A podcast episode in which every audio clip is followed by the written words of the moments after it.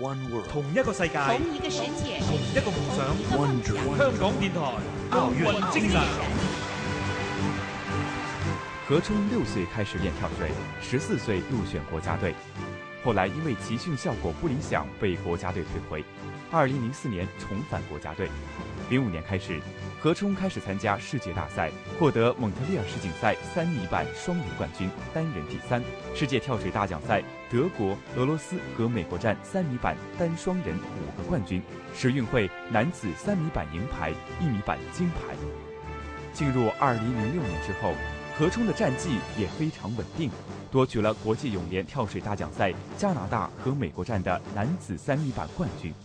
在不久前的2008年世界杯跳水赛中，何冲克服了向后和向内两个动作的失误，最后一跳完美的演绎了难度高达3.8的必杀技动作，终于拿到了迟来近三年的世界大赛的桂冠。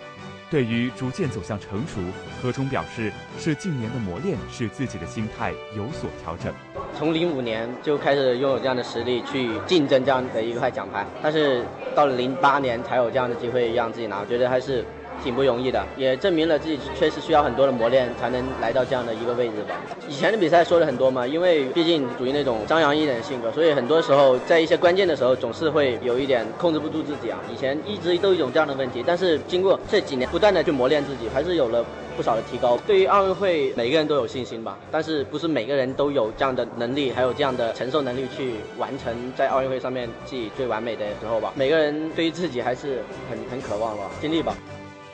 值得一提的是，何冲目前的动作难度系数也是世界第一，其中难度系数达到三点九的超高难动作五三五五 B 反身翻腾两周半转体两周半躯体，目前世界上只有他一个人能够完成。我们期待何冲能在北京奥运会的赛场上发挥出自己的水平，一睹他的风采。